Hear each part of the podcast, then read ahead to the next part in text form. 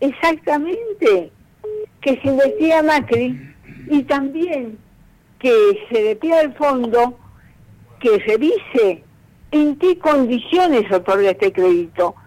Que también eh, la Argentina, como país miembro del Fondo Monetario Internacional, como país que aporta a los fondos que integran ese, el Fondo Monetario Internacional, también se investigue. ¿Por qué?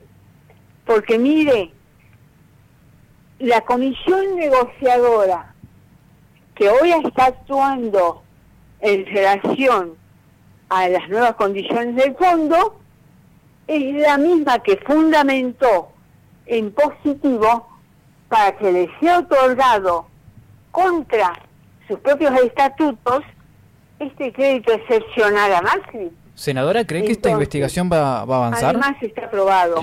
No hay un solo dólar de este endeudamiento que le haya servido al pueblo argentino en ningún lugar del país.